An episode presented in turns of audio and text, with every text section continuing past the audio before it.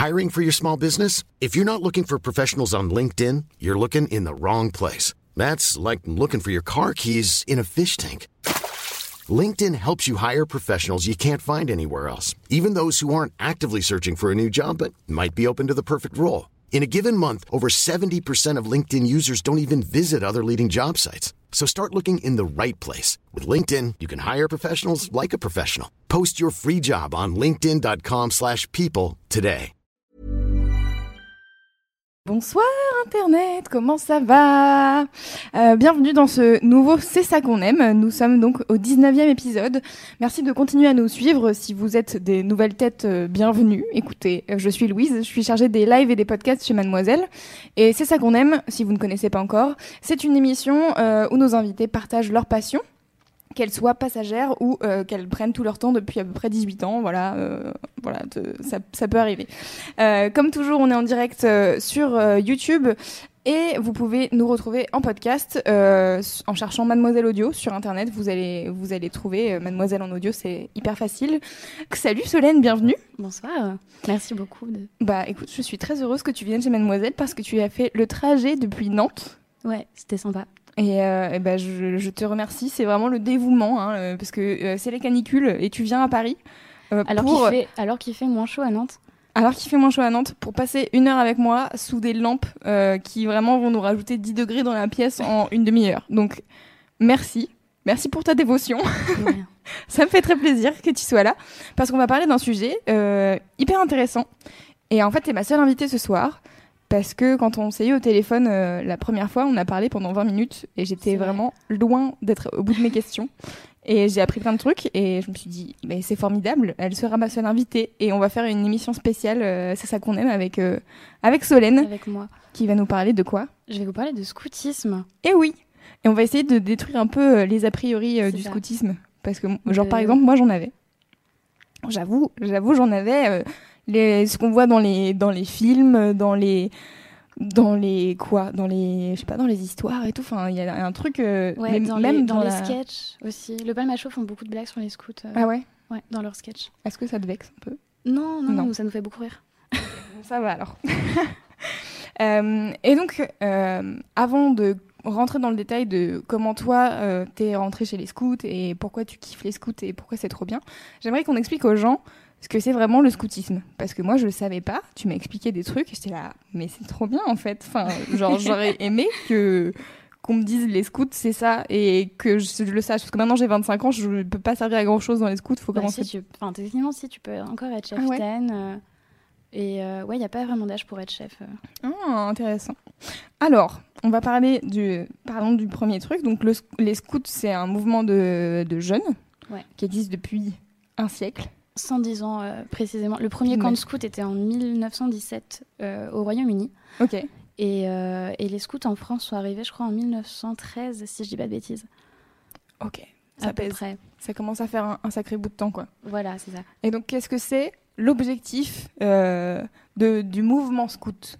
Si, si on parle sur le plan Ouais. large, quoi. Alors, si on part sur le plan large, l'idée c'est de d'éduquer des jeunes à être, comment dire, à vivre dans la nature, à vivre en communauté et à monter des projets, euh, à comment dire, à prendre l'autonomie.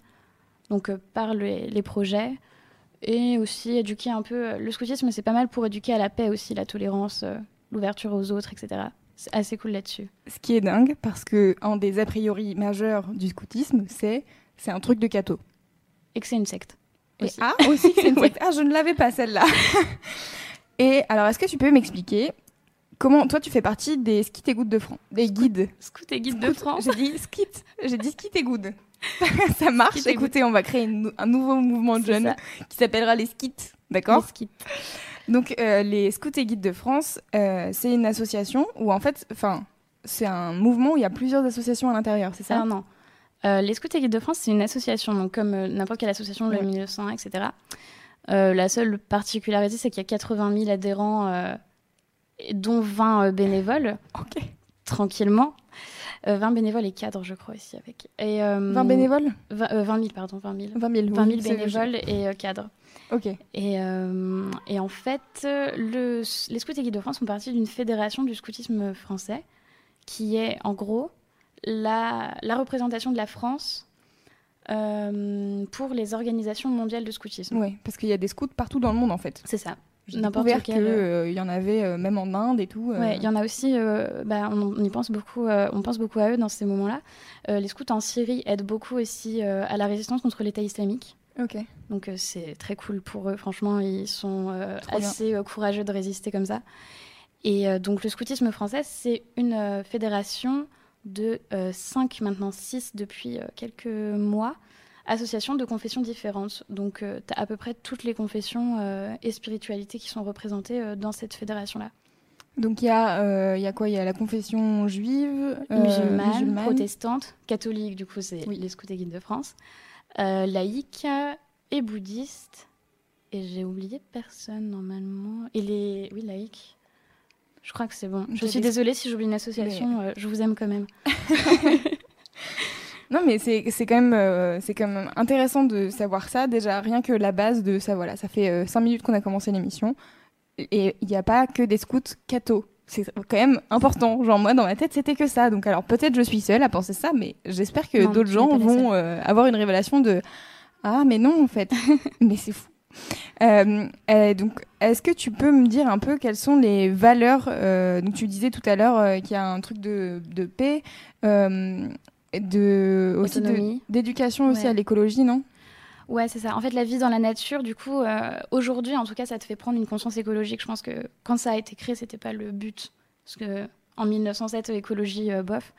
Mais, euh, mais l'idée, c'est ça. L'idée, c'est de, de, comment dire, de vivre avec son temps, mais tout en, est- tout en gardant une certaine sobriété. comment dire une sobriété par rapport à la, à la vie, de pouvoir vivre simplement. Euh, ça passe aussi, bah, du coup, euh, en 2017, par euh, de se dire bah, je vais faire trois semaines de camp. Et je vais pas être tout le temps sur Facebook, je vais pas être tout le temps sur mon téléphone. Voire parfois les téléphones sont interdits par les chefs dans les camps parce que sinon ça crée, ça, Ouais. enfin, ça coupe un peu le lien social et c'est pas top. Mais c'est de se dire ça, de se dire bah je vais, je vais me doucher avec peu d'eau, je vais dormir sous la tente, je vais pas utiliser d'électricité, je vais faire que, je vais tout cuisiner au feu de bois et, et en fait on, se rend compte qu'on peut vivre avec vraiment pas grand chose et du coup ça te fait un peu réfléchir, même, euh, même les plus jeunes, ça, leur fait, ça, les réfléchir, oula, ça les fait réfléchir sur euh, leur façon de consommer. Et, euh, et voilà, c'est pas mal là-dessus euh, au niveau écologique. Après, les autres valeurs, tu as donc, du coup l'éducation à la paix. La vie en communauté, la vie en équipe est hyper importante dans le scoutisme. Parce qu'en fait, du coup, tu dors avec une équipe. Tu dors en équipe, donc avec généralement cinq ou six autres filles ou garçons, ça dépend de si tu es une fille ou un garçon. Et, euh, et du coup, bah, c'est des personnalités différentes, c'est des, des gens qui ont des centres d'intérêt différents et il faut que tu vives avec eux euh, dans la vie de tous les jours. Et, euh, et surtout que quand tu fais un camp scout avec quelqu'un, clairement, tu le supportes 24 heures sur 24. tu n'as pas le choix. Apparemment, est-ce que c'est dur? Ça peut, ça peut, être, Ouais. euh, ça peut être dur. Ça, mais les chefs sont là pour, euh, comment dire, pour éviter, euh, ouais, voilà, c'est ça, pour éviter toute tension. Et, euh, et c'est hyper, enfin, en tout cas, moi, ça m'a appris là-dessus. C'est-à-dire que on peut ne pas aimer, quel... enfin, pas ne pas aimer quelqu'un, mais on peut ne pas avoir trop d'affinité avec, avec quelqu'un et vivre quand même en communauté avec cette personne sans se taper dessus, sans avoir envie de l'insulter toutes Ouais. les deux secondes. euh, C'est plutôt un truc euh, intéressant quand on vit dans, dans le monde. Qui est le nôtre. Voilà. Euh, est-ce qu'il y a un âge minimum et un âge maximum pour faire partie des scouts? Alors, d'âge âge minimum, il y en a un. Tu peux commencer à être jeune chez les scouts et guides de France. Je vais parler surtout de, de mon Oui. association. Je suis désolée, je connais pas euh, On parle euh, trop, oui. trop bien. Je pense que c'est bien euh, de préciser que c'est on parle de, de celle-ci euh, parce que c'est ton expérience. C'est ça. Comme dans tous les c'est ça qu'on aime, en fait, euh, c'est pas un truc euh, universel, mais c'est un- une bonne porte d'entrée en tout cas. Voilà. Donc, du coup, chez les scouts et guides de France, tu peux commencer à 6 ans avec les, les farfadets. Quel, Ah, nom, euh, cool. quel nom génial. Petit message au national. Pourquoi vous avez enlevé les noms euh, Parce qu'avant, les, les, les accompagnateurs farfadets s'appelaient les farfadultes. Et ils ont enlevé ça. Ah, trop bien. Et moi, je suis pas d'accord avec ce truc-là. C'est- trop cool, farfadulte. Donc, les cool. farfadets, donc tu peux commencer à 6 ans. Et après, âge maximum, il n'y en a pas, en fait. T'as des, t'as des gens, ils sont cadres, euh, cadres des SGDF. euh, Là, tu euh, parles en chinois. SGD, cadre. Oui. euh, et SGDF, c'est l'abréviation de Ah, ok. Scout et Guide de France. Très bien. Et donc, t'as des gens, pas. ils sont, des ils sont cadres dans l'association, ils ont genre euh, 60 ans. Et enfin, il n'y a pas d'âge vraiment euh, pour, euh, pour, C'est marrant que ça soit et- du coup étiqueté euh, mouvement de jeunes En fait, le mouvement jeune, c'est juste, c'est une association qui va aider les jeunes à gagner en autonomie et à apprendre la vie en communauté. Qui va éduquer des jeunes, ouais. Ok. Mais après, euh, je veux dire, c'est pas parce que tu n'es plus euh, jeune que tu ne peux pas faire de scoutisme. Parce que du coup, tu as tout, les, tout le rôle des chefs euh, aussi. Les chefs sont accompagnés par des gens qui sont du coup plus vieux que les chefs, qui sont aussi accompagnés par des gens qui sont du coup plus la sagesse vieux que les chefs. Il y a des strates de sagesse. voilà, c'est ça. C'est. Euh, euh, est-ce que justement on peut expliquer un peu les tranches d'âge euh, des farfadets jusqu'à après toi il y a après moi c'est fini. C'est fini ok. Donc des farfadets aux compagnons. Eh oui j'ai retenu. Et est-ce qu'il y a des mm, des activités précises en fonction des tranches d'âge? Ouais il y a des gains d'autonomie du coup logiquement donc les farfadets c'est les 6-8 ans ils sont accompagnés par leurs parents donc c'est tout tout doux le scoutisme ils font beaucoup de jeux et leur camp, c'est un week-end campé. Parce que déjà, quand tu as 6 ans, un week-end campé, c'est déjà assez ouf, je pense, pour toi. Mais c'est campé avec les parents ou Oui, campé avec les parents. Il y a deux parents responsables généralement euh, par, euh, par unité. Euh, ensuite, c'est les louveteaux Jeannette, donc 8-11 ans. Les louveteaux, ils sont avec des chefs, du coup, ils sont plus avec leurs parents. ils font un camp d'une semaine. Donc déjà, c'est quand même pas mal quand 8 ans de faire un camp d'une semaine. Et euh, au niveau de... C'est toujours aussi beaucoup par le jeu. Parce que, euh, bah, clairement, à 8, entre 8 et 11 ans, tu n'as pas l'autonomie nécessaire pour, euh, pour, comment dire, pour faire des activités, faire des projets, etc. Ensuite, tu as les scouts guides, donc les 11-14.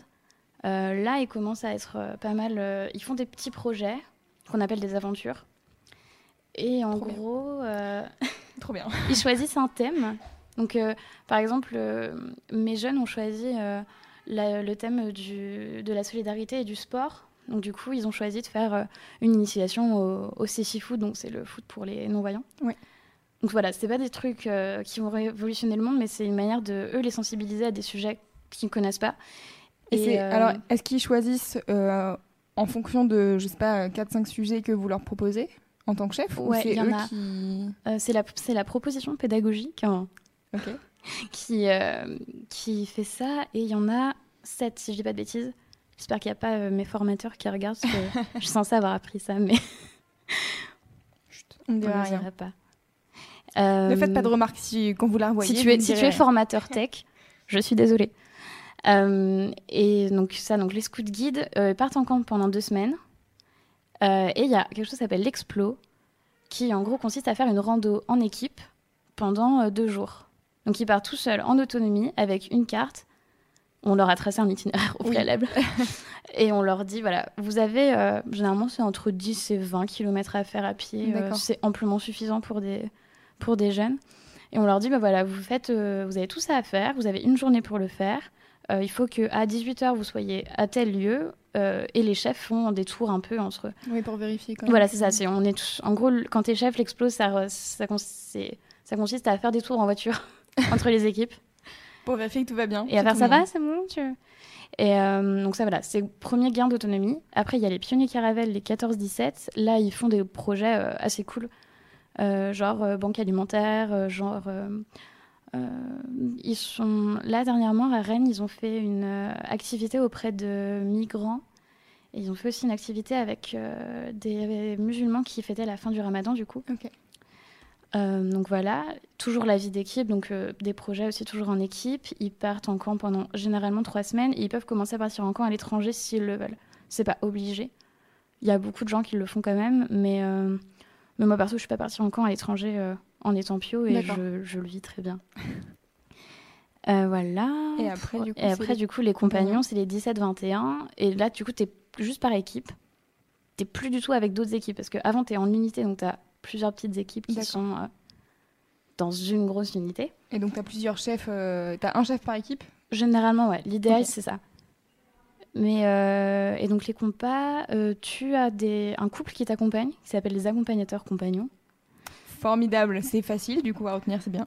Et, et l'idée, c'est que tu choisis, bah pareil, tu as des pistes d'action, donc des thèmes, et tu choisis en équipe de dire, bon, voilà, on veut agir dans tel euh, genre, par exemple, on veut agir dans euh, l'éducation et l'enfance.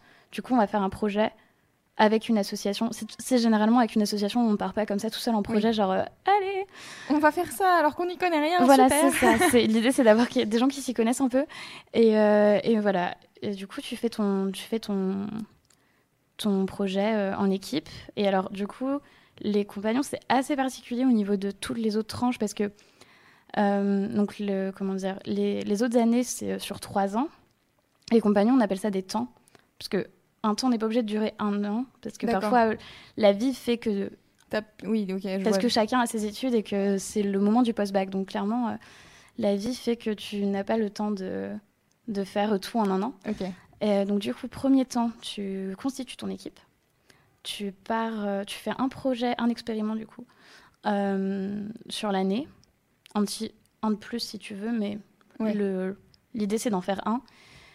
et tu pars en camp en France pour faire toujours un projet avec une association. Tu pars entre. Il euh, n'y a pas vraiment de durée, ça dépend surtout de la disponibilité de l'équipe.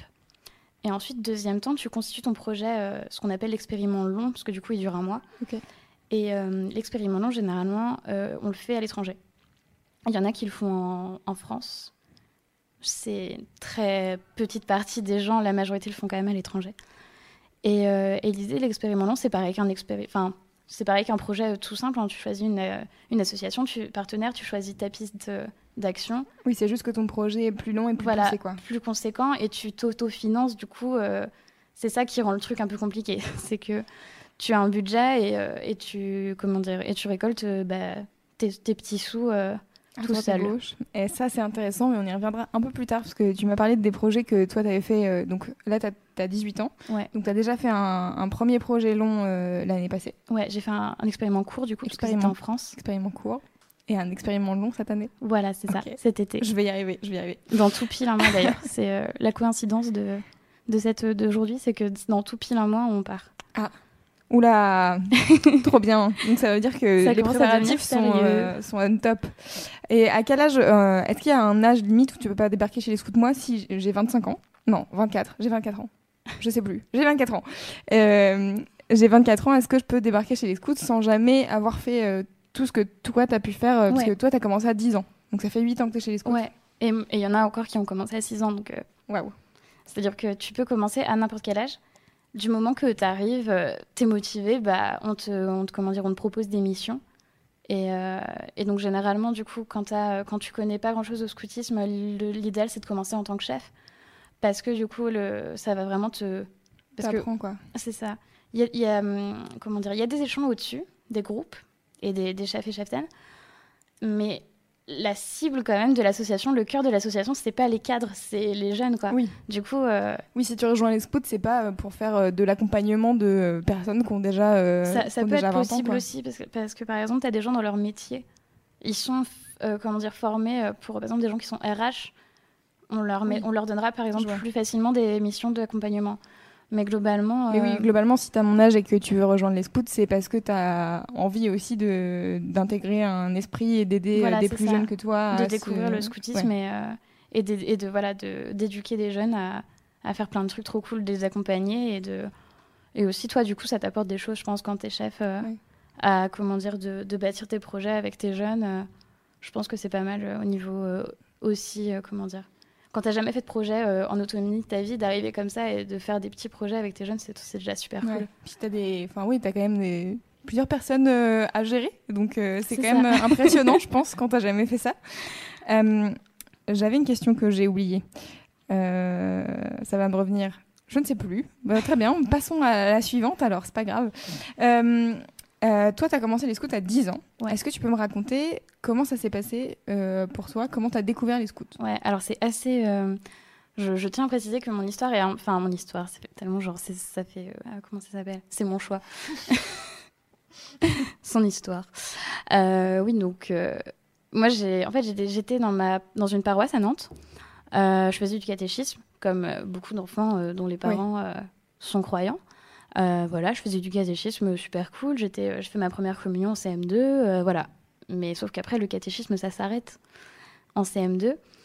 Et, et, du coup, on avait un, petit flyer avec marqué Que faire après le catéchisme Et c'était une après-midi avec tout plein d'associations de, de, jeunes catholiques Donc, du coup, tu avais le, le MEJ. Le MEJ, c'est le mouvement ecclésiastique des jeunes.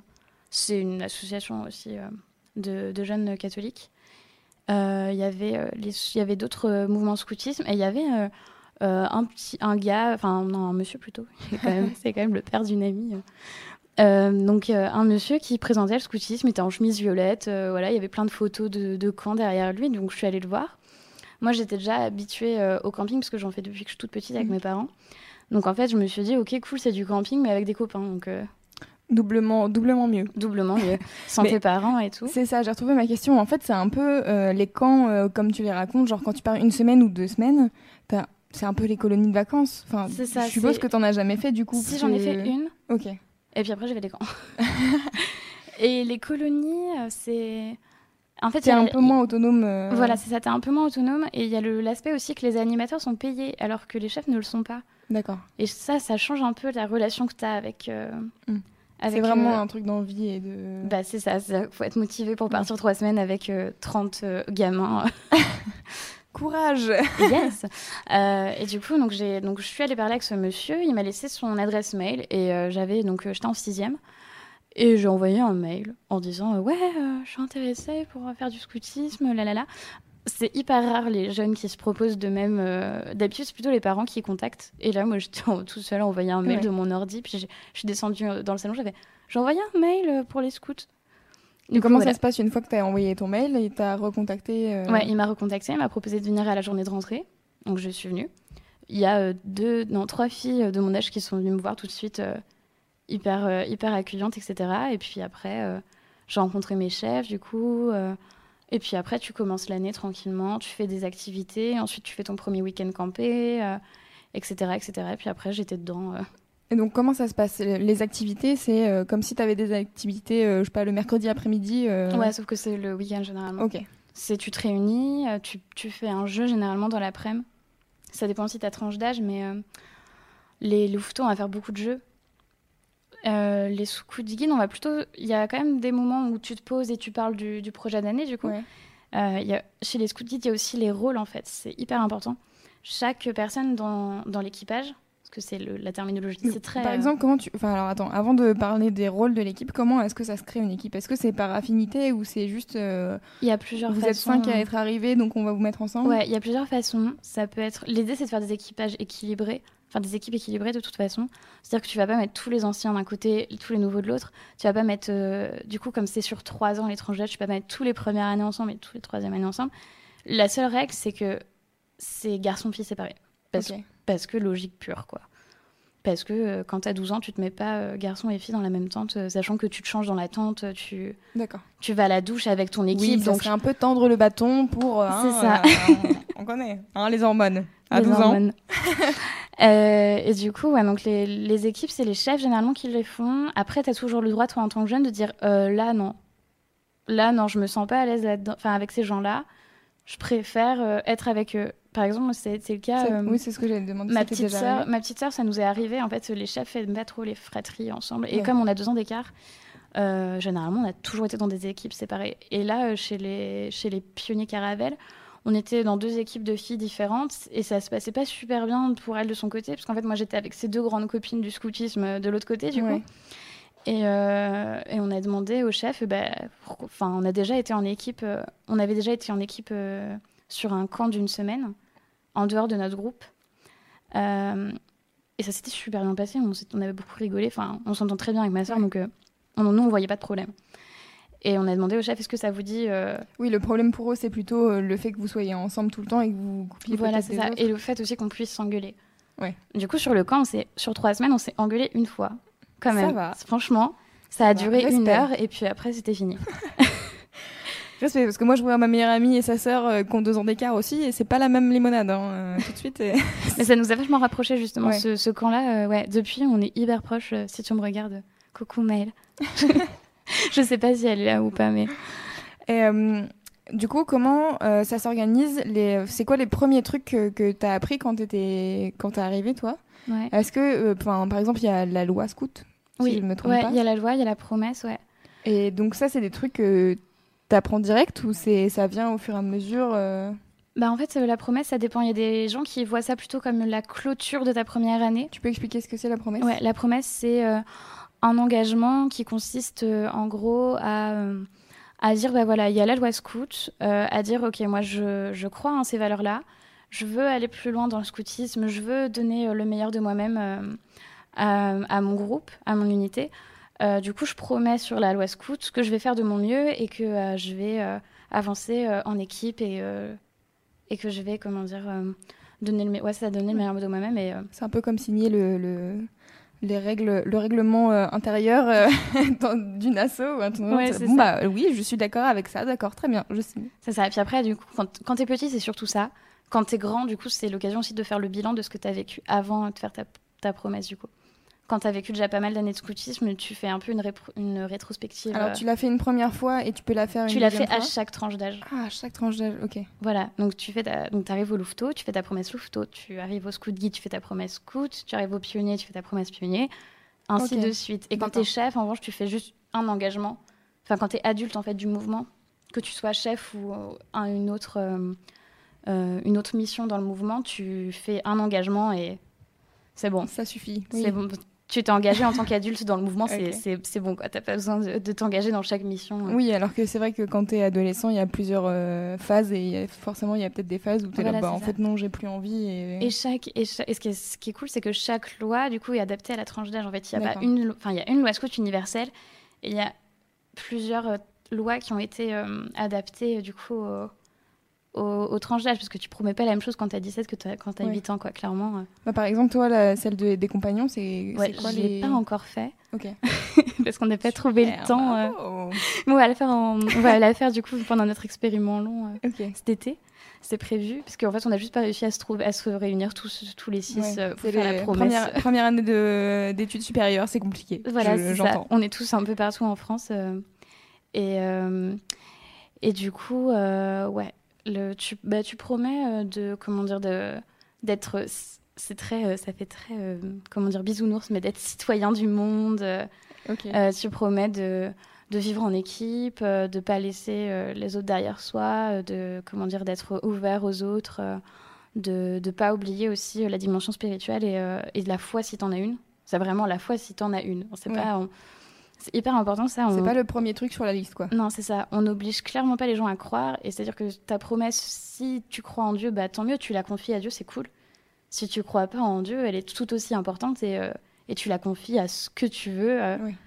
Et c'est- alors, toi ou euh, peut-être des gens dans ton unité, Ouais, dans mon équipe, du coup, dans le équipe. compas. Maintenant, ah oui, maintenant vous compa- Oh là là, j'ai du mal à suivre, mais arriver. C'est une petite gymnastique à faire.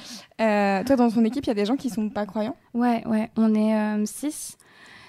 sur 6, je dirais qu'on est 3 croyants et 3 non-croyants. D'accord. Mais après, on est 3 non-croyants avec quand même une éducation euh, plus- plutôt catholique. Ouais. Parce qu'on différencie bien ça aussi. Tu as l'éducation euh, de. Tu as été à l'église quand tu étais petit parce que tes parents t'y emmenaient et maintenant tu fais ce que tu veux donc tu vas plus. Et il y a les gens qui ont vraiment jamais fait euh, ce genre de truc-là. Ouais. De type, moi, par exemple, je suis même Voilà, pas c'est ça. baptisée. Est-ce que je peux euh, quand même venir chez les scouts? Oui.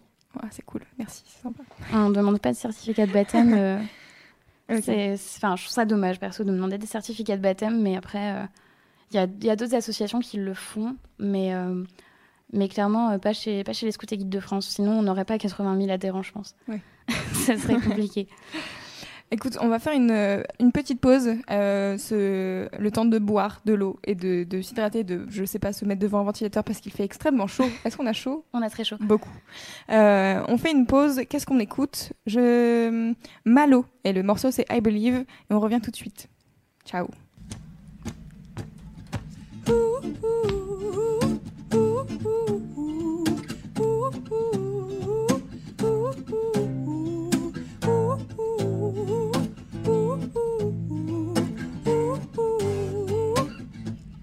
C'est vrai, je ne t'ai pas vu grandir avec moi. J'ai vraiment été voulu. Un silence bien noir. Et pourquoi ne m'as-tu pas envoyé des lettres? J'ai pourtant bien attendu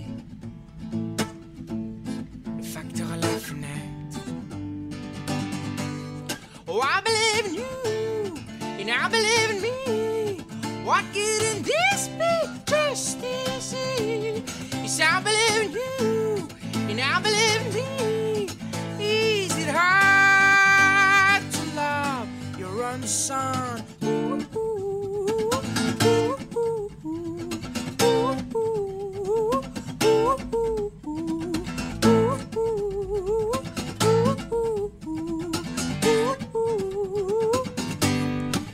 Ces questions m'ont tenté.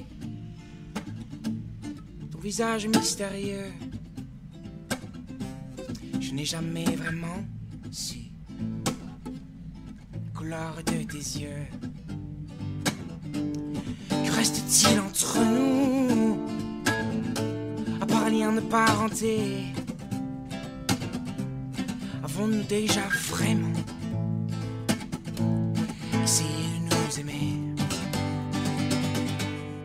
Oh, I believe in you, and I believe in me. Why couldn't this be just easy? Yes, I believe in you, and I believe in me.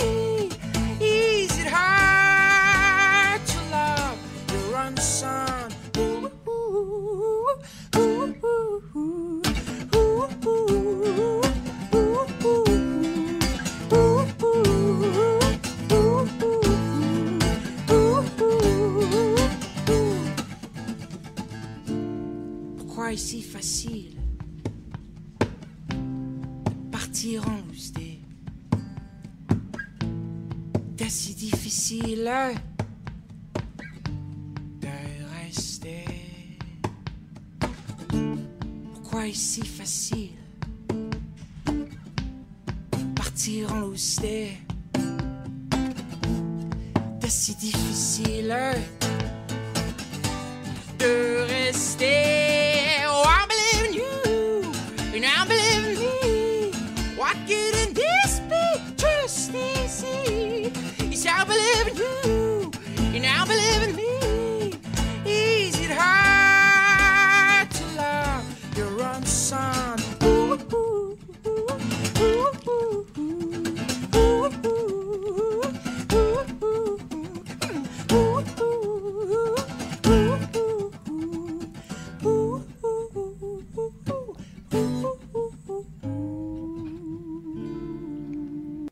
C'était Malo, I Believe.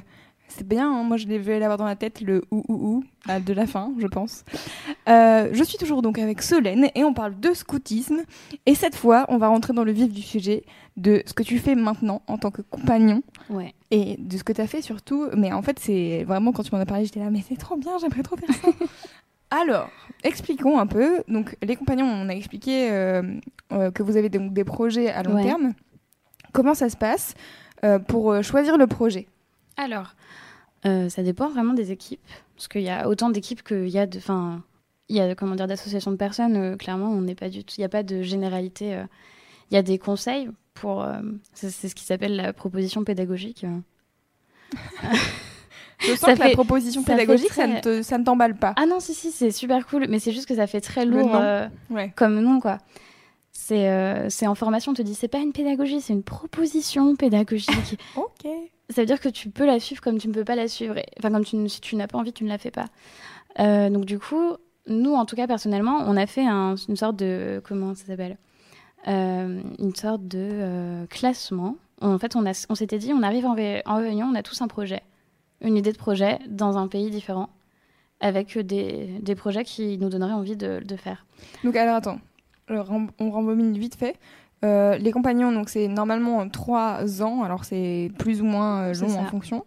Donc la première année, c'est un projet en France. Ouais. La deuxième, c'est un projet à Ouais, l'étranger. Et Et, la la, troisième troisième, en fait, c'est une relecture, du coup, de toutes tes années de scoutisme. D'accord. et un engagement dans l'idéal, euh, soit chez les Scouts et Guides de France, soit dans une autre association, D'accord. en fait. Et c'est ce qui s'appelle un peu l'envoi, c'est-à-dire que maintenant, tu as, appris avec les Scouts, bah, tu vas donner de, de ton temps À une autre asso. voilà, à une autre Ok. asso. Le mieux, c'est de faire ça sur une autre asso. Après, les gens n'ont pas forcément le temps, donc euh, le font aussi chez les, chez les Scouts et Guides de France. Mais, euh, mais en gros, c'est ça. C'est, tu, tu vas... Ah oui, aussi, tu témoignes de ton projet, du coup, que tu as fait. Mhm, Parce que logiquement, quand tu as fait un mois à l'étranger euh, avec une association, tu, Tu dois avoir as envie d'en parler. Voilà, c'est ça. clair. Et tu as envie de convaincre les autres euh, Et moi, c'est bien, je fais du témoignage avant d'être partie. voilà, C'est encore mieux. C'est bien. Et on pourra faire un post, c'est genre euh, après coup, si tu veux, on pourra faire un témoignage de je suis partie. Attendez, on va pas dire encore où est-ce qu'elle est-ce qu'elle part. Petit article Ah, sur Mad. ça va être, c'est trop bien. J'ai trop envie de faire ça, mais peut-être je suis un peu une hippie, j'en sais rien. Donc, euh, la première année, vous avez fait quoi? Alors, la I'm Sandra, and I'm just the professional your small business was looking for. But you didn't hire me because you didn't use LinkedIn jobs. LinkedIn has professionals you can't find anywhere else, including those who aren't actively looking for a new job but might be open to the perfect role, like me. In a given month, over 70% of LinkedIn users don't visit other leading job sites. So if you're not looking on LinkedIn, you'll miss out on great candidates like Sandra. Start hiring professionals like a professional. Post your free job on linkedin.com/people today. Première année, on est parti à TV, en Charente-Maritime. C'est bien, avec les scouts, tu découvres tous les petits bleds euh, de ton, cher pays qu'est la France. Donc on est parti à Terré, on a fait euh, de la construction, de l'éco-construction. Donc on a aidé euh, quelqu'un à faire de la, hum, comment dire, de la construction, donc avec de l'éco-construction, avec de la paille, de la terre. Enfin, c'était hyper fun à faire. Du coup, tu as dû apprendre plein de trucs. Ouais, euh, on a appris pas mal de techniques de euh, comment dire. On mélangeait euh, la terre, le sable, l'eau pour faire de l'enduit. On mélangeait avec la paille aussi pour faire de l'enduit. On étalait la- l'enduit à main nue sur le mur. on faisait des batailles de boue aussi. Forcément. Du coup, ça dérape. ça dérape forcément. Et puis donc ça c'était notre première partie de projet et notre deuxième partie c'est comme on vient de Nantes et qu'on était en Charente, bah on s'est dit on va rentrer à vélo. Donc Trop on est bien. partis euh, tous les six à vélo euh, pendant une semaine et on a fait euh, du coup Terré donc qui est en dessous de La Rochelle jusqu'à Nantes en une semaine en vélo. Trop bien. C'était sympa. C'était dur ça- mais Ça doit être compliqué quand même. euh, bah, quand tu fais pas de vélo, c'est-à-dire qu'on avait quand même trois cyclistes hyper euh, bons dans l'équipe et euh, on était deux à être un peu moins bons. Du coup, au début, c'était un peu dur. J'ai un peu eu des courbatures la semaine d'après. Je Ouais, marchais vraiment comme une mamie. Laissez-moi tranquille, mon corps se repose, il a besoin de se régénérer. C'est ça. Ouais, je comprends. Euh, et donc là, cette année, vous partez en Mongolie. Oui. C'est trop bien. On va partir euh, dans des petits bleds de Mongolie. Ouais. Tellement, tellement petits qu'il n'y a pas d'adresse euh, de là où on va. C'est-à-dire que l'adresse, c'est le village, Le village. la province, Mongolie. c'est tout là. C'est fin de l'adresse. du coup, ouais, on part. euh, je sais pas du tout prononcer le mongol, donc euh, Hungokhan. Un truc du genre, ça s'écrit Ok. Ko- ça s'écrit Kon- Konyokan, je crois. Et, euh, et on va faire de la sensibilisation à la permaculture, euh, du coup, chez les nomades, parce que pour être dans des si petits bleds, euh, c'est pas la population ur- urbaine qui est là-bas. Ouais.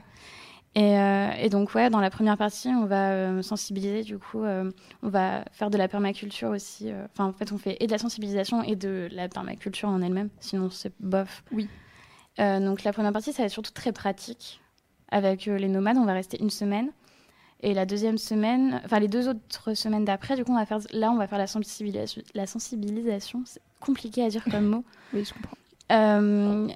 Auprès des jeunes d'un collège environnant. De là-bas, ok. Du coup, euh, c'est ça qui est cool, c'est qu'on fait un projet avec des jeunes, donc euh, pour, les, pour les jeunes, quoi. Mais ça reste, dans- ça reste un peu dans l'esprit. Voilà, scout, ça fait. reste dans l'esprit scout, c'est-à-dire qu'on ne sensibilise pas euh, les adultes, on sensibilise vraiment les jeunes.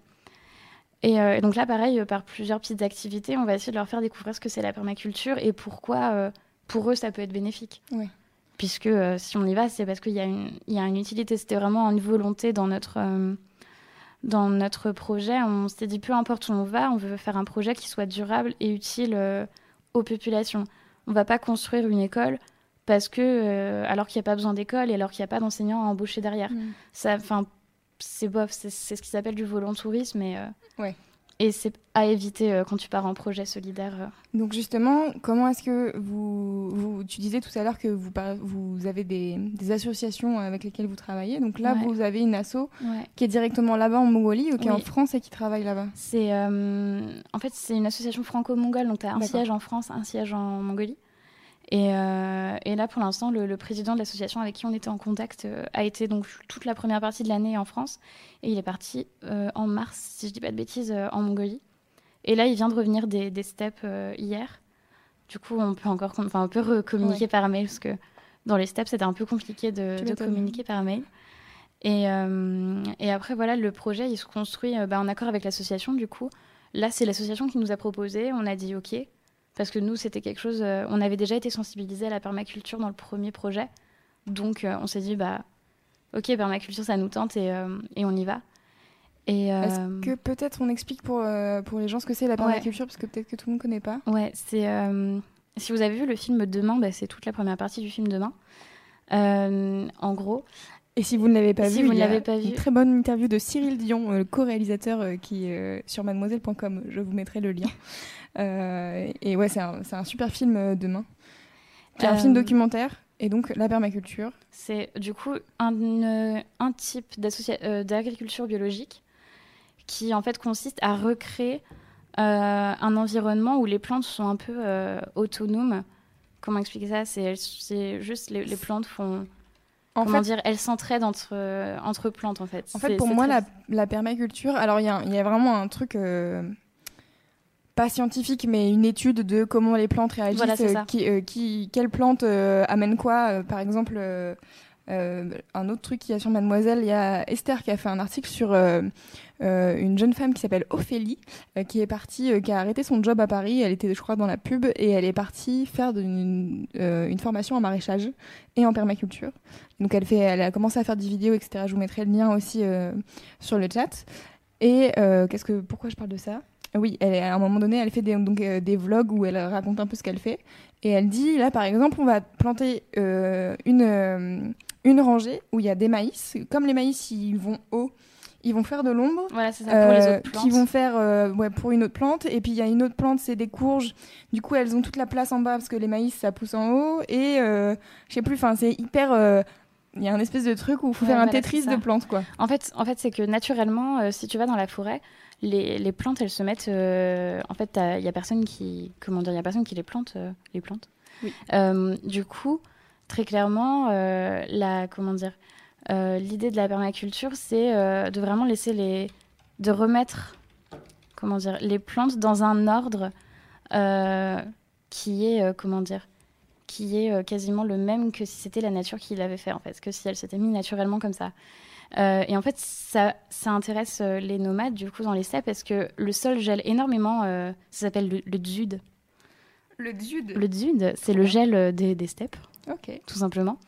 Et du coup, l'idée c'est de, de trouver justement l'agencement qui permette que malgré le dzud, les plantes euh, continuent de continuent de pousser et euh, en tout cas au mieux.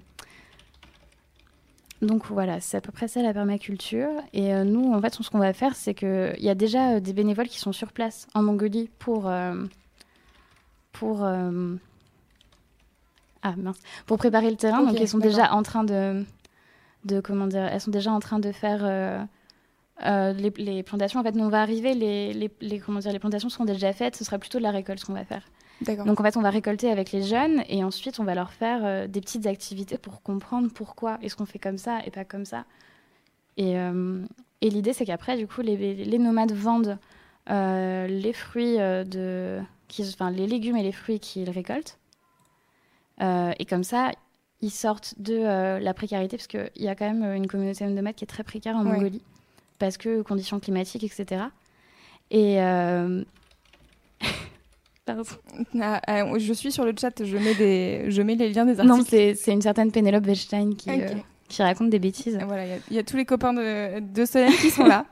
Et donc, pour ne pas la déconcentrer, j'ai décidé de ne pas montrer le chat parce que je vous vois euh, faire des blagues et du coup, après, elle perd ce qu'elle dit. C'est ça. Donc, euh, les bénévoles sont déjà sur, Sur place, pour, euh, du coup, planter les fruits, les légumes, etc.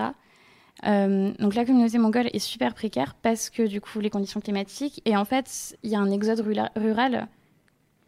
Et sauf que bah, la grande ville de, de la Mongolie, c'est la capitale. Et, Et euh, c'est tout. ouais.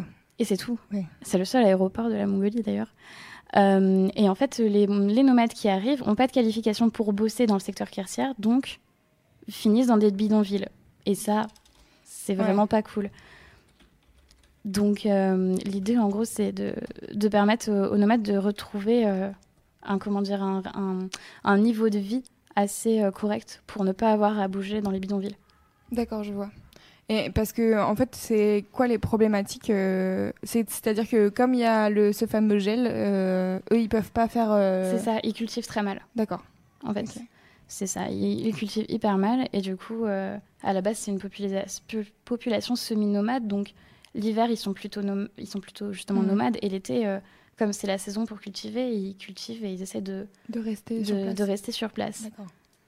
Donc c'est euh, et après il y a aussi l'élevage etc. Mais c'est pareil si tu as du gel, euh, l'élevage c'est toujours un peu galère euh, à faire aussi. Donc l'idée c'est vraiment ça, c'est de comment dire de faire en sorte que le parce qu'il y a tout un folklore avec les nomades qu'il n'y a pas avec les citadins. Ouais. Et du coup l'idée c'est ça, c'est de conserver la tradition nomade pour pour justement pour que ces, ces populations elles perdurent et que ce soit pas ça fait un peu altermondialiste ce que je dis mais Bah non, mais je pense que c'est important aussi. euh, Enfin, c'est comme en France, si tous les agriculteurs finissaient par, euh, par venir en ville, euh, il y aurait, y aurait un petit problème quand même, parce qu'on est un pays hyper agricole et que Ouais. si, tous les, si tous les agriculteurs finissent en ville, c'est qu'il y a vraiment un problème environnemental. Quoi. Et je pense qu'il y a un truc intéressant aussi avec la permaculture, c'est que ça permet de cultiver alors beaucoup de plantes différentes, mais sur un plus petit terrain. Comme euh, chaque plante s'entraide un peu. euh, par exemple, il y en a une qui va, euh, enfin, qui va repousser les poucherons, les, les poucherons, les moucherons parce que, bah, parce qu'elle fait, je sais pas, parce qu'elle elle envoie des petites des, des odeurs qui plaisent pas aux moucherons. Et bah, peut-être que ça va euh, aider euh, certaines autres plantes à côté qui euh, d'habitude se font attaquer par les moucherons ou les limaces ou des trucs comme ça. Et en fait, je pense qu'il y a une espèce de, de, de truc important aussi dans la permaculture, c'est que ça te permet de cultiver plus de trucs. Ouais. Et d'être ça, autonome sur plein de. Voilà, c'est ça. Et tes rendements, quoi. en fait, limite, sont plus importants en permaculture que si tu les alignes juste les plantes Ouais. comme ça. Du coup, ça évite de- d'utiliser des engrais, ça évite de faire énormément de jardinage. Et euh, enfin, en fait, c'est tout bénef. La permaculture, c'est super cool, mais euh, que ce soit en France ou en Ouais. Mongolie d'ailleurs. Et donc, est-ce que vous, vous êtes euh, un peu euh, sensibilisé à la permaculture déjà? Bah, du coup, ouais, on s'est dit que si on partait en Mongolie pour faire de la permaculture, il fallait qu'on soit un minimum sensibilisé. Donc, on a tous regardé le film Demain déjà. Ouais. C'était un bon truc. On en a qui sont allés faire des conférences, enfin, aller écouter des conférences à Nantes sur la permaculture. Moi, j'étais à Paris cette année, donc euh, j'ai pas pu y aller. Mais, mais ouais, l'idée, on a lu, on a. Et Ouais, aussi sur la Mongolie, on s'est sensibilisé. Il y a eu un rendez-vous en terre inconnue en novembre euh, en Mongolie. Et on l'a regardé, euh, D'accord. du coup, pour, euh, pour voir un peu la vie euh, là-bas. Et donc, euh, est-ce que l'association avec laquelle vous partez vous a aussi aidé à Oui. trouver des ressources Ouais, ouais, ouais. Ils nous ont pas mal aidés, ils nous ont pas mal parlé du coup de, de De comment ça allait se passer, etc. Et en fait, on a quelque chose, un outil incroyable qui s'appelle le dossier de camp, euh, que chaque euh, unité, peu importe, ça va des, que tu sois farfadet ou compas, tu remplis un dossier de camp quand tu pars en camp. Et le dossier de camp est hyper précis et du coup dit bah voilà qu'est-ce que vous faites tel jour, qu'est-ce que vous faites tel jour, Euh, qu'est-ce que où est-ce que vous dormez, Euh, comment est-ce que vous vous douchez, est-ce qu'il y a de l'eau potable, est-ce que euh, il faut des pastilles pour, pour, Mhm. rendre l'eau potable? Ouais. C'est très, très concret, du coup, ça, ça te force à faire un projet concret et à maîtriser chaque aspect de ton projet. Comme ça, vous partez pas euh, en, pleine, en pleine nature en vous disant Oh, tiens, on a oublié ça, c'est- bien con, il y en a nulle part. C'est ça. Et tu te dis, bah, euh, bon, au pire, on improvisera. Ouais. Parce que tu ne connais pas la réalité là-bas, en fait. Ouais. Ah, c'est hyper, euh, c'est hyper intéressant. Enfin, ça montre à quel point vous devez être autonome pour partir. euh, C'est ça. En fait, il y a le pour tous les camps à l'étranger, il y a un service international euh, des scouts et guides de France. Et en fait, le service international valide ou pas les camps à l'étranger. Du coup, euh, bah, si le service international ouais. dit non, euh, tu, tu pars pas parce que ça veut dire qu'ils te quoi. font pas assez confiance euh, en ton projet euh, pour. euh, Enfin, ils font pas assez confiance en ton projet et peut-être en ton partenaire parce que on a de la chance d'avoir une super association en partenaire, mais il y a des équipes pour lesquelles c'était pas le cas. Et c'est des partenaires un peu bof bof niveau fiabilité et, euh, et qui du coup. Oui, euh, il faudrait pas que tu te retrouves toute seule, euh, enfin, à six, euh, six jeunes adultes en Mongolie, si tu connais pas du tout la langue, le pays, et Ouais. ça peut être compliqué en effet. C'est ça. Et en fait, il y en a beaucoup qui. Comment dire Il y a certains partenaires qui pourraient un peu prendre les scouts comme de la main-d'œuvre. C'est pas le but. Ouais. On n'est pas des ouvriers gratos. Sinon, euh, si, on, si on faisait de- du travail d'ouvrier ou du travail euh, qui pas euh, pas de sens derrière, bah, dans ce cas-là, il faudrait qu'on demande à être payé, quoi. Mais ça a juste pas de sens. Et donc tu parlais tout à l'heure qu'il faut trouver le financement pour partir. Ouais. Comment ça s'est passé pour vous? Est-ce que tu peux donner une fourchette de, de- du besoin de financement que vous aviez? Ouais. et comment est-ce que vous avez réussi à le remplir petit à petit euh? Alors, au niveau du budget, nous, on avait un budget d'environ euh, 13 400 euros pour 6, Pour 6, oui. billets d'avion compris. Parce que c'est aussi c'est la plus grosse partie de Oui. notre budget, les billets d'avion. Euh, Je me doute que sur place, tu vas pas dépenser des sommes astronomiques en hôtel 4 étoiles. Après, euh, ça dépend aussi de la, comment dire, de la destination. Forcément, les équipes qui partent en Europe, elles ont euh, beaucoup moins de budget. euh, Mm. Elles peuvent descendre, par exemple, à, à 6, on aurait pu descendre à 6 000 si on était parti en Europe. Mais euh, on a choisi la Mongolie parce qu'on avait envie et, euh, et euh, c'est pas l'argent qui nous a freinés. Du coup, on a fait beaucoup d'extra jobs, donc c'est des, des travaux euh, qui sont rémunérés euh, par des particuliers généralement. Donc c'est des ventes de gâteaux, on a vendu des gâteaux euh, au- sur les marchés, on a fait beaucoup de babysitting, on a fait des papiers cadeaux aussi. Vous allez sûrement croiser des scouts sur les périodes des fêtes à faire des papiers cadeaux. Et Euh, maintenant, vous saurez que c'est pas pour financer un truc, euh, une association catho. Ça se trouve, c'est juste, euh, juste pour financer leur, euh, leur ça. camp. Et... Si vous voyez des chemises vertes faire des papiers cadeaux, généralement, c'est juste pour financer euh, leur budget d'équipe. Ouais. Et clairement, ils vont rien reverser euh, à la, au Scout Équipe de France. C'est juste, tu aides une équipe à partir.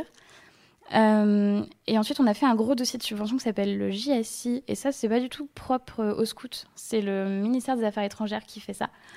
Et euh, en gros, on a récolté euh, 5600 euros de ce dossier-là. Ouais. C'était long.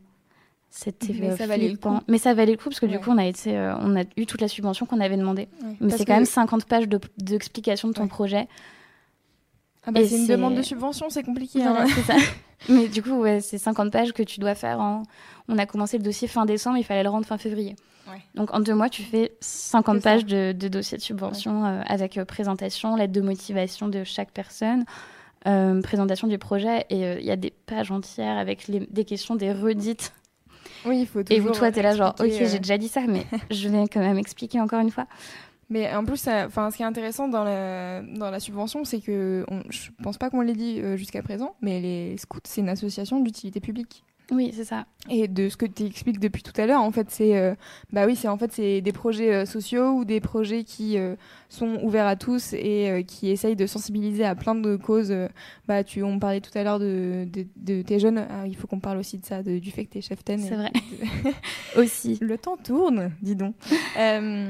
Et donc c'est vrai que c'est un truc important. Donc je pense que les subventions viennent aussi du fait que bah, l'association dans laquelle de de laquelle tu fais partie est, euh, est quand même reconnue depuis Ouais. euh, un certain temps Ouais, pour, euh, pour faire ça. D'ailleurs, il y a une anecdote drôle euh, là-dessus, c'est que ça a été reconnu d'utilité publique sous le régime de Vichy, mais, Oups.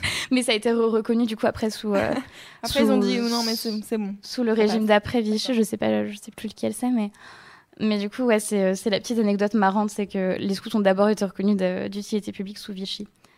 Euh, mais oui, donc du coup ça aide pas mal en fait de partir euh, forcément avec des scouts. Après il y a d'autres associations qui demandent le JSI. Euh, c'est des associations absolument pas scouts, Oui. mais du coup eux ils ont l'avantage que nous on n'a pas, c'est d'avoir vraiment des encadrants qui partent avec eux.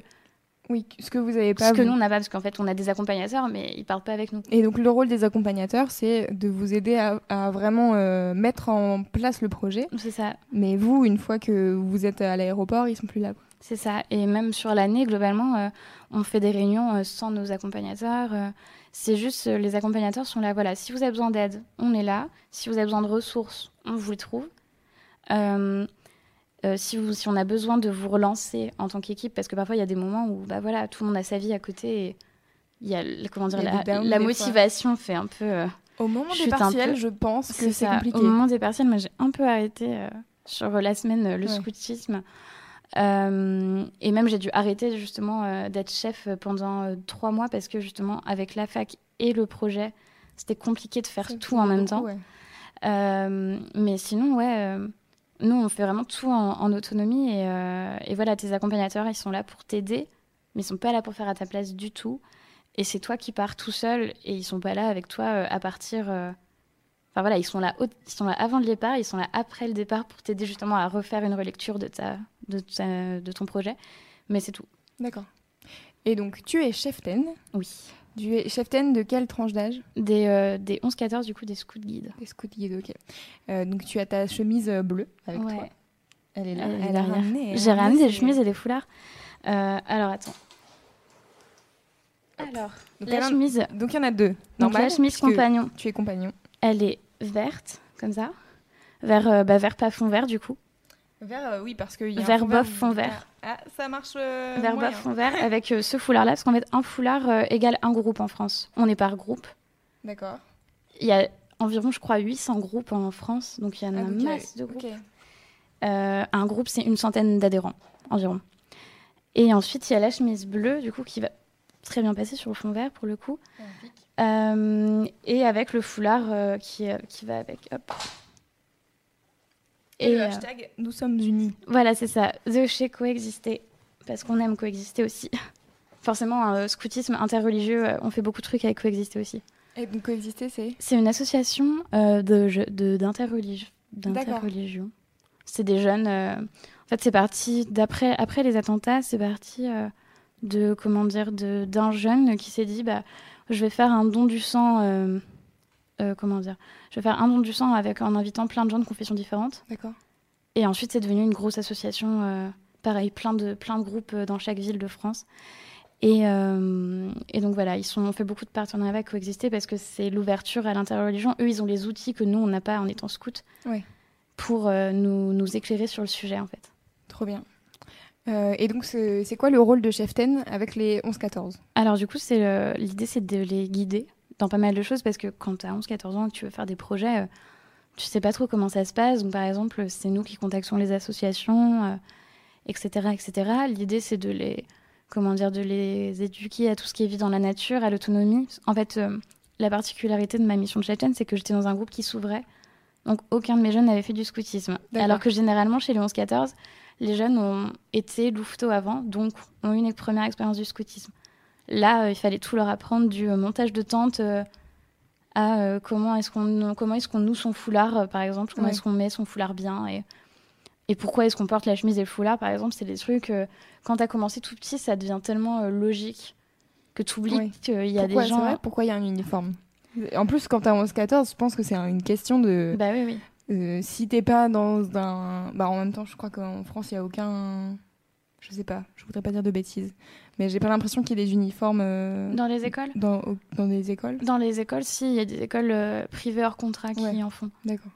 Mais, Mais bon, c'est- une très grosse... Une minorité, on va dire. minorité. Donc c'est vrai que quand t'es euh, quand t'as entre 11 et 14 ans, enfin moi tu m'aurais dit euh, à 13 ans euh, tu portes euh, une chemise de telle couleur et t'as pas le choix et t'as tout machin, j'aurais été là, non mais ça me va trop pas, non mais, mais pourquoi tu veux me faire porter ça, ça va pas ou quoi? Non non c'est mort. Et du coup je pense que c'est un truc important à Bah, expliquer. ça, ouais. Et bah, du coup pourquoi il y a des uniformes euh, Euh, alors du coup, les uniformes, ils servent déjà à, dis- à distinguer les tranches d'âge. Ouais. Comme ça, euh, tu ne confonds pas euh, un jeune de 8 ans avec un jeune de 11 ans, même s'ils peuvent se ressembler. oui. Euh, du coup, ça sert aussi à reconnaître euh, les scouts, euh, comment dire, ça, ça t'inclut du coup dans, le, Oui. dans la famille du scoutisme. À partir du moment où tu as ton foulard et ta chemise, bah ça y est, t'es scout. T'as pas besoin de faire de trucs, t'es juste ta chemise, ton foulard, t'arrives, tu, tu commences à faire les activités, bah c'est bon, t'es scout. Tu t'es, t'es totalement euh, inclus dans l'association. Et après, le, le foulard, c'est vraiment pour différencier le groupe. Donc pour dire, voilà, nous, on est de tel groupe. Euh, par exemple, dans les grandes villes, il y a plusieurs groupes. À Paris, je sais pas, il y en a, euh, je peux pas dire de chiffres euh, ex- énormes, mais il y en a quand même une, facilement 50, je pense, voire plus. Ouais. Donc clairement, c'est voilà, on est de tel groupe, on a notre identité. Et euh, mais le, le la symbolique du foulard, c'est que c'est ce que un de mes anciens chefs euh, me disait, euh, c'est que peu importe où tu vas dans le monde, le scout n'aura pas toujours de chemise parce que par exemple en Australie, ils ont plutôt des t-shirts. Oui. La chemise tient très chaud. Et mais en revanche, il aura toujours un foulard parce que le foulard, c'était le symbole qu'a créé Baden-Powell, donc le créateur des scouts. Donc voilà, peu importe où tu vas dans le monde, un scout, il aura toujours un foulard. Et d'ailleurs, je vois des gens dans les aéroports parfois se balader avec leur foulard scout. Et ça incite trop à la rencontre, parce que du coup, toi, t'es scout, tu fais Hey Toi, t'es scout Oui, c'est un peu un peu la marque discutes de avec- la marque pour dire euh, eh viens, on est copains. C'est ça, c'est bien, on partage les mêmes valeurs, du coup, euh, on va discuter et on, D'accord. et on va se rencontrer, ça va être trop bien. Trop cool. Et euh, donc voilà, c'est la seule symbolique de l'uniforme. Après, euh, en camp, on le porte, la chemise, on le porte pas tous les jours parce que c'est déjà hyper chaude. Euh, Oui, elles sont assez épaisses euh, les elles sont relativement épaisses et, euh, et je plains toutes les équipes euh, compas qui partent en Afrique cet été parce qu'ils vont vraiment souffrir euh, sous la Ouais. chemise. Euh, donc tu la portes que en camp quand tu représentes vraiment ton association. Ça sert aussi à dire quand tu es par exemple euh, en sortie dans un parc, tu fais des jeux dans un parc, surtout à Paris euh, où clairement tu peux pas aller euh, à la campagne euh, aussi facilement que ça. Tu vas dans un parc et bah, ça sert à dire voilà, nous on est scouts. Si tu veux venir, viens, mais ça sert un peu à, à être visible en fait. Si on était juste des jeunes comme ça, euh, habillés normalement, qui jouent, bah, tu te dis ouais, c'est un anniversaire, c'est une bande de copains, Oui. c'est. euh, Alors que là, ça sert vraiment à montrer que voilà, on est un mouvement de, de jeunes et, euh, et, euh, et c'est ça, ça sert à être visible. Et donc, ton rôle, là par exemple, ça fait combien de temps que tu es chez FTN J'ai commencé en septembre. D'accord. Parce que du coup, avant, j'étais. Euh, J'étais j'étais j'étais compa l'année dernière aussi, mais j'étais en terminale et euh, j'avais pas 10 18 ans pour les camps. D'accord. Du coup, euh, ça dépend de, de qui valide ton dossier de camp, mais il y a certaines personnes qui disent Ah non, je veux pas de chef euh, mineur, ce qui peut se comprendre. Oui. Donc, du coup, j'ai pas fait chef parce que je savais que j'allais potentiellement pas faire les camps parce que j'étais mineure. Et donc, il faut que tu fasses. Il faut 1, 2, 3. Il faut que tu passes ton BAFA pour être chef? Alors, non, pas forcément. Ok. C'est une proposition. En fait, euh, les scouts et guides de France font des stages de formation qui sont rattachés au cursus BAFA. C'est-à-dire que quand tu fais ton stage de formation, celui-là, il est plutôt obligatoire, du coup, les stages de formation. Oui. Tu peux choisir de faire un cursus BAFA, mais si tu n'as pas envie de passer ton BAFA, bah, tu fais juste les stages de formation tranquillou euh, chez les, chez les scouts et tu n'auras pas ton BAFA à côté. Mais c'est pas grave, en fait. Si tu si t'en as pas besoin, t'en as pas besoin. D'accord. Euh, mais du coup, la plupart des gens choisissent de, de passer le BAFA parce que c'est un diplôme qui est reconnu en dehors des scouts, alors que les diplômes scouts sont des diplômes scouts. Oui. et, euh, et là, du coup, la différence avec le BAFA, c'est que euh, chez les scouts, tu peux commencer à diriger des camps juste une fois que tu as fait tes deux stages, ce qui correspond du coup à un BAFA complet. Alors que chez les. Du coup, dans, les scouts- dans le cursus BAFA, il faut que tu fasses le BAFD qui est un autre diplôme après le BAFA. Donc en fait, tu as deux diplômes pour C'est diriger une colo compliqué. D'accord. deux diplômes pour diriger une colo chez les, chez les non-scouts contre juste un diplôme pour diriger des camps. D'accord. C'est, c'est un peu, ça témoigne un peu de la confiance que les gens font euh, au chef. Que Ouais. les, les cadres du mouvement euh, font totalement confiance au chef. Et ça, c'est incroyable quand tu as 18 ans de voir les parents euh, déjà qui te font hyper confiance C'est avec, rare, euh, avec c'est- leurs enfants. ouais. C'est assez ouf. C'est rare à 18 ans qu'on te fasse con- confiance avec un groupe d'enfants. Voilà, en c'est disant, ça. Mais vas-y. Vas-y, fais ce que, enfin, pas fais T'as ce que tu ton- veux, T'as mais pas ton BAFA, mais vas-y. Souvent, c'est est-ce que t'as ton BAFA C'est bon, t'as fait du babysitting. euh, y a ouais, alors que là, c'est plus genre, bah, ok, on sait que tu es accompagné derrière, parce que forcément, les chefs sont pas tout seuls. Oui. Il y a plein de plein d'instances euh, que je vais pas citer parce qu'il y en a vraiment beaucoup pour euh, accompagner les chefs. Et euh, voilà, c'est si tu as un problème, il y a toujours quelqu'un der- derrière toi Ouais. qui pourra te dire, enfin, qui pourra soit solutionner ton problème, soit, soit, comment dire, te donner les ressources nécessaires pour solutionner ton problème. Par exemple, euh, je sais pas s'il y a un conflit euh, entre jeunes ou s'il y a un problème dans une unité, par exemple, euh, un- une- parce que le harcèlement, ça existe aussi. Il Ouais. ne faut pas croire que, comment dire, il y a, y a du harcèlement. rose, ouais. Voilà, c'est ça. Je pense qu'il y en a beaucoup moins que dans le scolaire, mais ça peut arriver. Euh, pareil, des histoires, euh, des histoires sombres. On dit tout le temps que euh, le scoutisme, c'est les chefs qui vont dans la tente des jeunes. Il y a pas mal. De... Je sais pas si tu as entendu ces Non, j'ai histoires-là, pas mais entendu moi, je ça, sais que je me, prenne, je me prends pas mal de vannes là-dessus en disant oui, Ouais. c'est les chefs qui font des atoussements sur les jeunes et tout. Non, c'est faux. Ça n'arrive pas. Mais il y a des, très, cas- il y a des cas très isolés où ça peut arriver, et ça, il y a toujours quelqu'un derrière Oui, pour. enfin, euh, Comme dans notre société, de manière générale, il y a quand même des trucs hyper chelous qui se passent dans la société. Voilà, c'est ça. euh, Mais c'est des cas isolés, et clairement, euh, Hyper grave, quoi. Enfin, mais c'est. Oui, c'est des trucs qui. C'est ça. qui Et se passe euh, même en dehors des scouts. euh, Voilà, c'est ça, Enfin, c'est la... c'est les gens qui... qui ne vont pas bien. C'est juste des gens qui ne vont pas bien. Et puis pour reprendre un truc euh, beaucoup moins grave, euh, imaginons dans une unité, il y a un problème de sexisme. Euh, toi, en tant que chef, tu sais pas trop comment aborder le truc. Peut-être parce que toi-même, tu es une fille et que du coup, tu te sens pas de, de trop te parler de sexisme. Tu as peur que les garçons soient pas assez touchés par ce que Ouais. tu dis. Ils vont pas t'écouter, moi, non, mais c'est une fille. Voilà, c'est ça. Enfin, les, les jeunes peuvent te répondre Ouais. Ah, mais non, mais c'est parce que toi, t'es une fille que tu dis ça.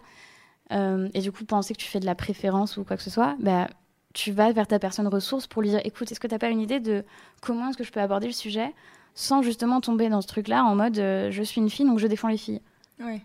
parce que les, les... c'est ça qui est cool avec les 11-14, mais ça peut être aussi vite relou, c'est qu'ils sont au taquet. C'est-à-dire que tu fais un truc, ils vont te répondre direct, et, euh, et du coup, toi, ça t'oblige à, à, comment dire, bah, bah, toujours avoir euh, un peu une longueur d'avance sur eux. Et, euh, et, mais d'un côté, c'est cool parce que du coup, ils sont hyper réactifs et, euh, et tu mènes des projets cool comme ça. Si les, si les jeunes sont réactifs, tu leur proposes ça, ils font OK, trop cool, ou alors Ah non, j'aime pas. bah, au moins tu sais, ce qui, tu sais ce qui leur convient et tu sais comment les, les diriger vers euh, quelque chose dont ils seront fiers. Parce que c'est ça l'objectif des chefs, c'est qu'à la fin du projet, à la fin du, de l'année, à la fin du camp, tes jeunes ils soient trop fiers de ce qu'ils ont vécu. Si, si tes jeunes sont fiers, ça va. Enfin, Ouais. ça va. non, mais Ça va, mon ça va. ça non, c'est mais- c'est plus genre, euh, ok, enfin, t'es content. t'es- De voir tes jeunes fiers, ça te rend toi-même fier. Je pense qu'on va euh, clôturer cette émission maintenant. Je pense qu'on aurait encore plein de choses à se dire. Ce que je te propose, c'est que, éventuellement, si tu veux, je te réinvite pour euh, quand tu auras fait ton Un backup, euh, Quand tu auras fait ton, ton- petite relecture projet, projet long. quand tu auras fait ton projet en Mongolie et en permaculture, et on parlera aussi euh, de l'aspect euh, des camps à, à- plusieurs, parce que tu me parlais aussi euh, de tout ce qui est euh, les AG ou les trucs comme ça où, il y a, Oui. où vous êtes vraiment Ouais, des de la vie du mouvement en général. Ouais, Voilà, donc je pense que ça peut être intéressant euh, de faire une partie 2 du scoutisme. ouais. Je sais pas ce que t'en penses. de partie de chez les Scouts et Guides de France. Que c'est vrai que euh, on a, j'ai pas mentionné trop ça, mais je suis aussi musicienne et, euh, et du coup j'ai fait énormément de choses euh, dans le scoutisme avec la musique, Grâce à ça. grâce à ça. Et euh, j'en suis arrivée à, à dire, enfin, tu, tout le monde ne dit pas, ouais, euh, j'ai fait un concert devant 1500 personnes, c'était sympa. Tout le monde ne dit pas ça à 18 ans. Et voilà, c'est ça. Et du coup, on a, on a eu l'opportunité de faire ça et c'était vraiment trop bien. Et on n'aurait pas eu l'opportunité si les gens te faisaient pas confiance Mm. de se dire pour l'animation, on prend qui? Le, le groupe de, de 7 petits jeunes là, entre 17 et 19 Ok, très bien, vas-y, go. Et ouais. C'est ce que chez les scouts que ça arrive, ce genre de choses. Donc je pense qu'on pourra reparler de, reparler de tout ça et surtout parler de ton projet euh, en Mongolie que j'espère va très bien se passer et que ça- tu vas apprendre de- plein de trucs et tu vas revenir avec des étoiles dans les yeux. Ouais, j'espère aussi. Euh, euh, merci à tous de nous avoir écoutés et merci, euh, j'ai vu qu'il y avait tes parents qui t'avaient envoyé des messages et tout, ma donc ma coucou. petite sœur aussi. Et, et on va voir, on va voir pour s'organiser euh, toutes les deux. Euh, merci de nous avoir euh, suivis et d'avoir écouté cette émission. Ça me fait très plaisir de l'avoir animée. J'ai appris plein de choses. Euh, merci encore à toi d'être venu, d'avoir fait tout ce chemin pour, euh, pour passer une heure avec moi dans la canicule. Euh, et ça m'a fait très plaisir donc de découvrir l'univers du scoutisme sur lequel j'avoue je ne connaissais rien. Voilà.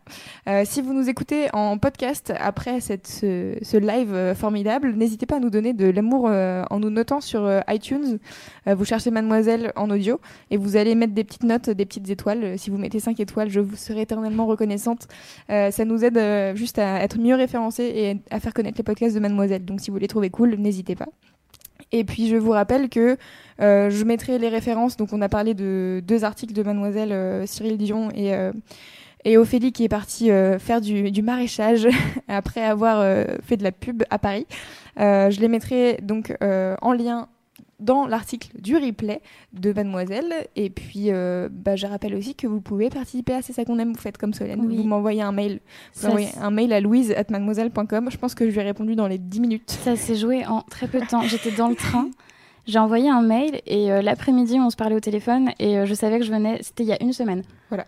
Donc ça rapide. se joue très rapidement. là, je pars en congé, donc calmez-vous. Mais, mais euh, voilà, euh, c'est ça qu'on aime, ça continue. Donc n'hésitez pas si vous avez euh, une passion, une expérience à partager. typiquement, voilà, quand tu reviens de Mongolie, ça sera une expérience à partager. Il y a des gens qui sont venus parler du Burning Man. euh, Il y a des gens euh, la semaine dernière, elles ont parlé d'éthologie. Est-ce que vous savez ce que c'est l'éthologie? Moi, je ne savais pas. Je ne connaissais pas l'étude du comportement animal. Bah voilà, j'ai découvert ça grâce à c'est ça qu'on aime.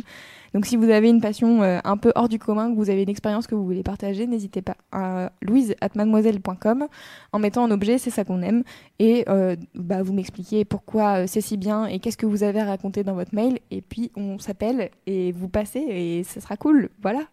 Euh, on va se quitter euh, en écoutant Two Cellos et le morceau s'appelle Moon River. Merci Solène. De rien. Ciao.